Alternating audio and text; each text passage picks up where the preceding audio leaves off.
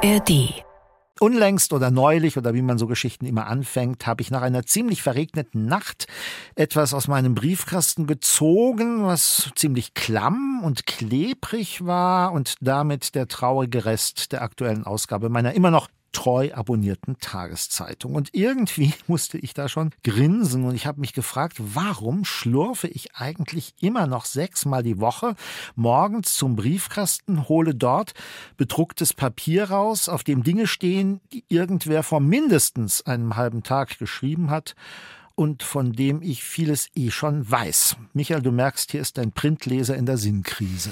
Das verstehe ich gut. Also ich habe gar keine Tageszeitung mehr gedruckt, abonniert. Aber was ich schon mache, also einmal die Woche finde ich es dann schon ganz schön. Also wenn man jetzt die Zeit liest, gut, das ist ja eine Wochenzeitung oder den Spiegel, den gedruckt zu lesen. Also jetzt nicht aus Nostalgie, sondern weil ich einfach das Gefühl habe, man startet den ganzen Tag auf irgendwelche Displays, also auf der Arbeit, unterwegs oder privat, wenn man an Fernseher oder Computer oder Tablet denkt. Also das finde ich dann schon manchmal ganz erholsam, mal nicht vor einem Display zu sitzen und etwas gedrucktes zu lesen. Aber klar, ich verstehe deinen Ansatz gut, also dass man sich das schon fragt, warum liest man jetzt noch eine gedruckte Tageszeitung? Mhm. Ja, manchmal denke ich, wenn ich jetzt kündige, dann weinen die Kolleginnen und Kollegen im Zeitungshaus richtig, weil ich habe sozusagen eine gewisse Beißhemmung auch, dieses Abonnement zu kündigen. Aber so ganz alleine scheine ich ja nicht zu sein, weil es gibt immer noch jede Menge, muss man ja jetzt ja fairerweise sagen, Menschen, die eine Tageszeitung halten, wie man das früher so schön gesagt gesagt hat, also abonniert haben und sie auch von einem treuen, braven Menschen jeden Morgen in den Briefkasten gesteckt bekommen. Und in Thüringen, habe ich gelesen, haben sie jetzt versucht, die dortige regionale Tageszeitung oder eine jedenfalls, die geneigte Leserschaft umzugewöhnen. Also es ist offenbar eine sehr ländliche Gegend da, wo die Ostthüringer, so heißt sie nämlich Zeitung, erscheint und da sind die Wege weit und da hat man in einem gewissen Kreis den Leuten angeboten, hey, ihr könntet doch auf E-Paper umsteigen mit dem Ergebnis, und das lässt aufhorchen, die Zahl der Abonnenten ist dann ziemlich eingebrochen. Genau, also die Ostthüringer Zeitung hat das im Landkreis Greiz versucht. Also letztlich hat da die Funke Mediengruppe einen Versuchsballon gestartet. Die Umstellung hat im Mai letzten Jahres begonnen und immerhin 300 Haushalte waren davon betroffen, also nicht so viele, aber immerhin. Und das Ganze ging nicht gut aus, denn die Zeitung hat 140 Abonnenten und Abonnentinnen verloren und immerhin weitere 100 Haushalte haben beschlossen, statt E E-Paper dann doch lieber die gedruckte Tageszeitung mit der normalen Post, also erst gegen Mittag zu bekommen.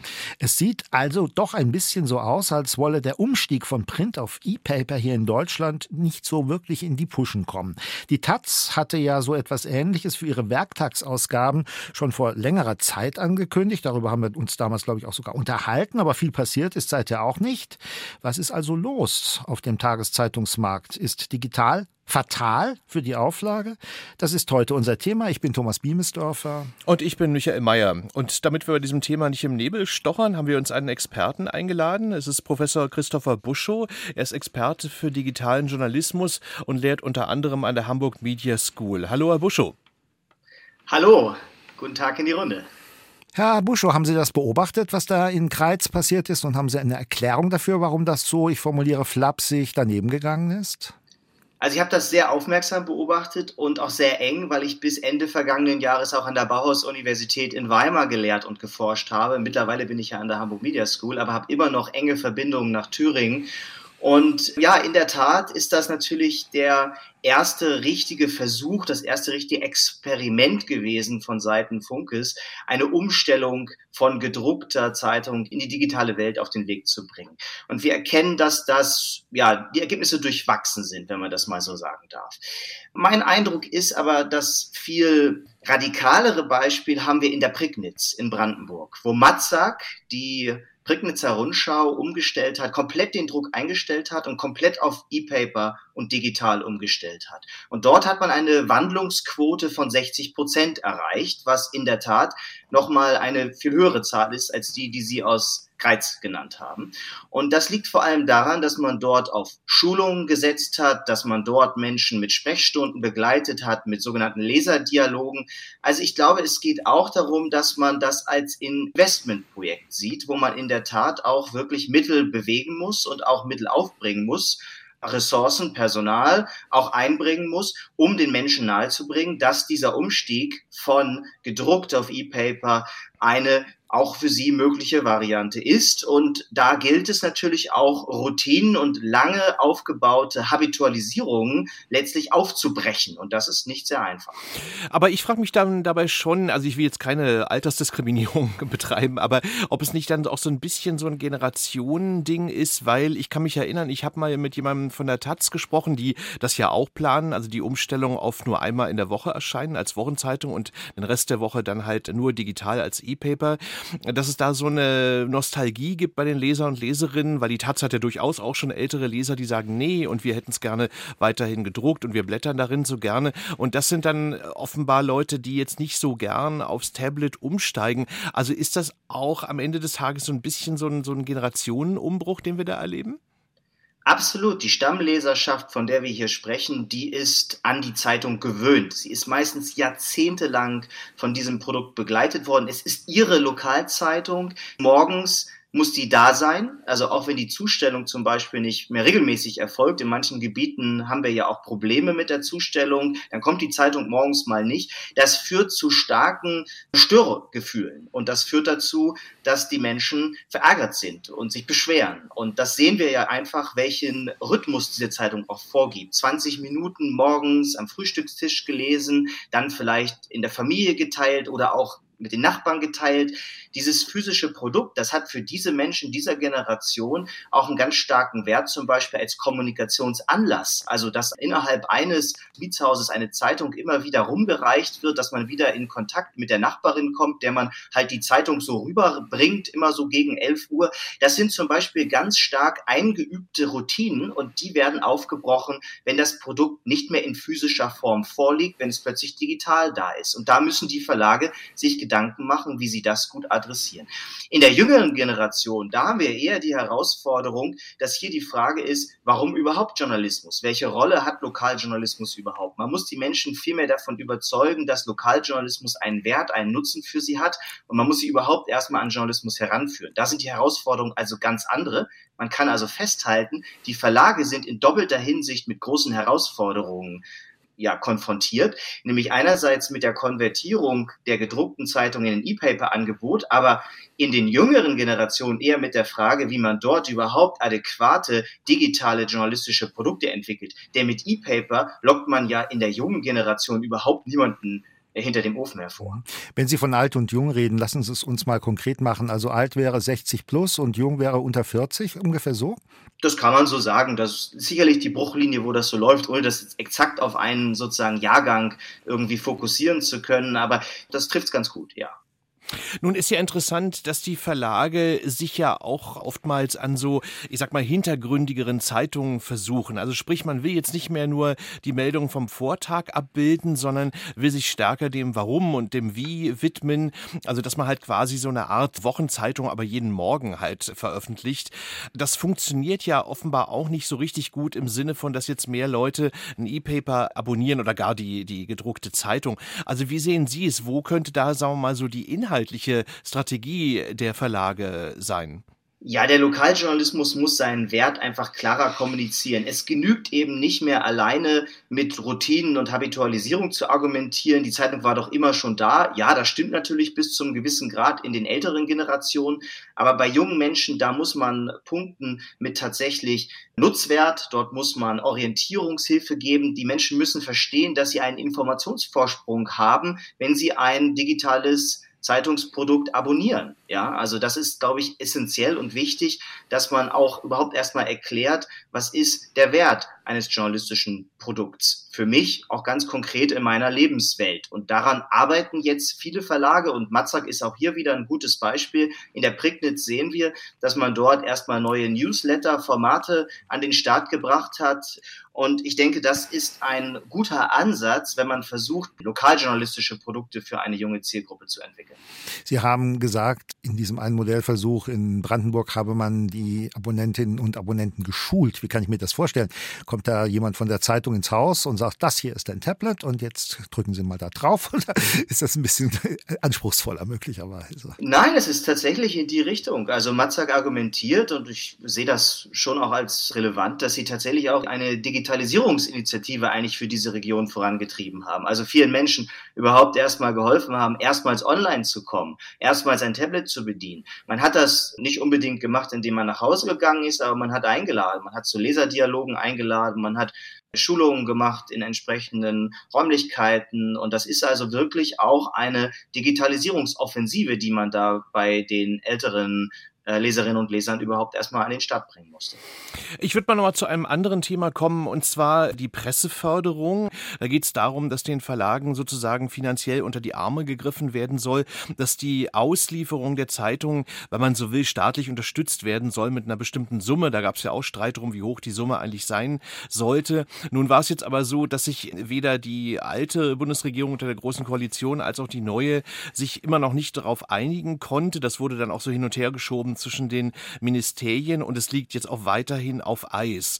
Da ist ja die Frage, ob diese Unterstützung der Auslieferung eigentlich so sinnvoll ist im Hinblick auf die digitale Transformation. Also wenn Sie diese Debatte mal so verfolgt haben, was würden Sie denn eigentlich empfehlen, was der Gesetzgeber da machen sollte? Also sollte man lieber die digitale Transformation der Zeitungen dann möglicherweise finanziell unterstützen? Ja, das Thema Zustellförderung hat uns in der Tat in der Medienpolitik jetzt schon einige Jahre lang begleitet. Ich glaube aber, dass es jetzt vom Tisch ist. Also aufgrund der aktuellen Haushaltsprobleme, aber auch, weil eigentlich niemand wirklich mehr sozusagen diese Zustellförderung fordert dürfte das eigentlich vom Tisch sein. In der Tat brauchen wir klügere und funktionalere Instrumente, um die Transformation des Journalismus, vor allem des Lokaljournalismus zu unterstützen. Ich setze mich seit vielen Jahren dafür ein, über eine Innovationsförderung nachzudenken, die wettbewerblich organisiert ist, natürlich staatsfern organisiert ist, wo all denjenigen geholfen wird, die den Journalismus in eine gute Zukunft tragen wollen. Und zwar unabhängig von Mediengattung. Wir sollten nicht mehr von Zeitungen oder Zeitschriften oder Rundfunk reden, sondern wir sollten wirklich vom Journalismus reden. Um den geht es uns ja. Deshalb ist auch der Begriff Presseförderung aus meiner Sicht falsch. Wir sollten von einer Journalismusförderung sprechen. Und wir müssen auch darüber reden, dass wir nicht nur klassische etablierte Organisationen wie Verlage unterstützen, sondern wir müssen natürlich auch Startups unterstützen, Neugründungen, vielleicht auch Einzelprojekte, vielleicht journalistische Content Creators. Also wir müssen hier breiter fördern, um den Journalismus in eine gute Zukunft zu bringen. Davon bin ich überzeugt. Bislang sieht es ja so aus, als könnten sich so die Dickschiffe, also Süddeutsche Zeitungen und äh, ähnliche große Verlagshäuser, die also jetzt nicht viele kleine Regionalzeitungen betreiben, sondern gut im überregionalen Geschäft drin sind, so etwas leisten und die haben auch ziemlich Erfolg. Also die verdienen Geld. Bei den Regionalzeitungen ja eher nicht. Kommen wir da in eine Zwei-Klassengesellschaft rein, jetzt mal unbeschaltet von Ihrem Förderungsmodell? Ja, Sie beschreiben eine große Herausforderung, vor der wir stehen. Die nationalen Qualitätstitel haben es überwiegend geschafft, in eine digitale Welt zu kommen. Sie haben auch digitale Abos mehr und mehr sozusagen normalisiert, aber im Lokalen fällt das sehr, sehr schwer weiterhin, auch weil viele Verlage eben zu spät umgestellt haben. Dass Matzak jetzt eine große digitale Wachstumsinitiative in der Prignitz und in anderen Regionen Brandenburgs vorantreibt, ist aus meiner Sicht wahnsinnig wichtig.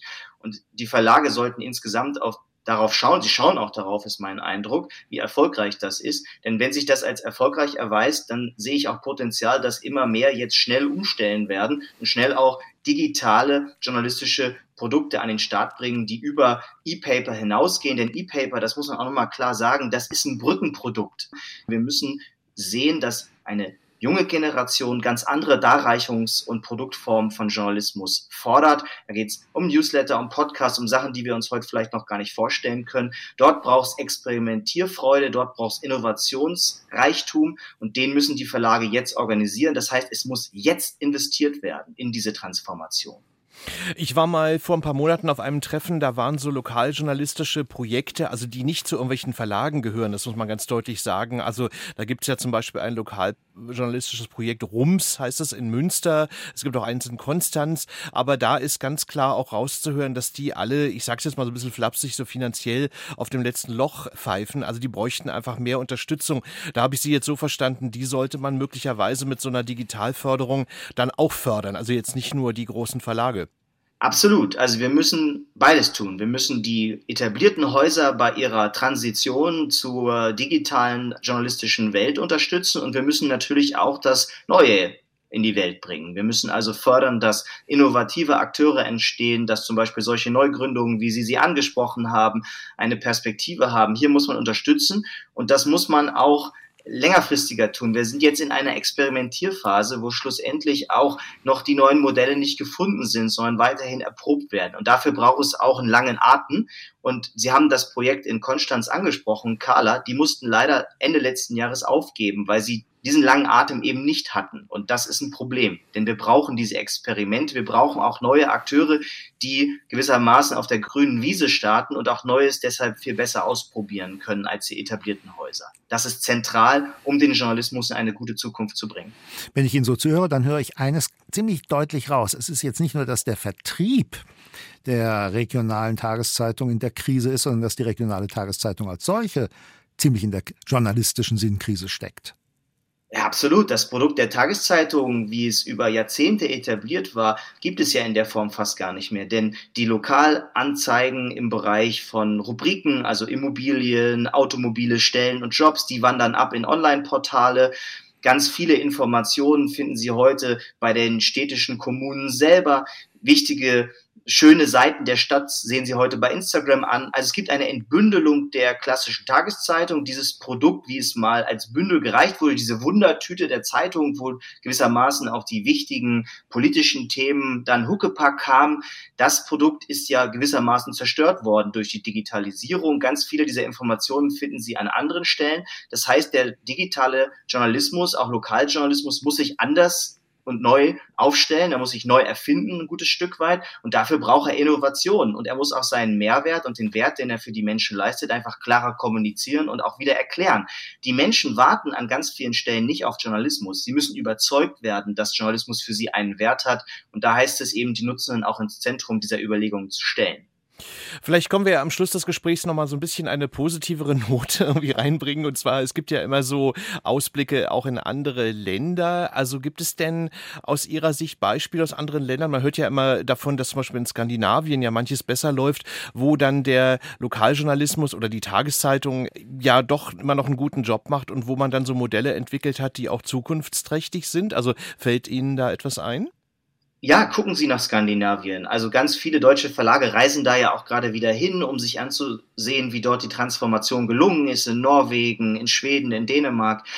Wir müssen einmal festhalten, dass dort auch gefördert wird. Also diese Länder haben ganz lange schon etablierte Journalismusförderung. Ich glaube, das ist sehr, sehr wichtig, erstmal festzuhalten. Das heißt, hier können wir uns vielleicht auch ein Beispiel dran nehmen. Und gleichzeitig können wir hier lernen, dass letztlich die konsequente Digitalisierung der Weg ist. Also die Zeitung, die gedruckte Zeitung erscheint dort teilweise noch, aber sie ist mehr sozusagen ein Beiprodukt und es wird digital first gearbeitet. Ich glaube, das ist sehr, sehr essentiell. Und ich nehme ja sehr positiv zur Kenntnis, dass viele Verlage jetzt daraus lernen und zum Beispiel ein Haus wie Netzwerk oder auch Funke eben sagen, okay, wir müssen jetzt ins Umstellen kommen. Wir müssen jetzt stärker digitalisieren und konsequent diesen Pfad vorangehen. Und da das passiert, bin ich auch hoffnungsfroh dafür, dass wir auch in Deutschland diese digitale Transformation des Journalismus gut werden bewältigen können.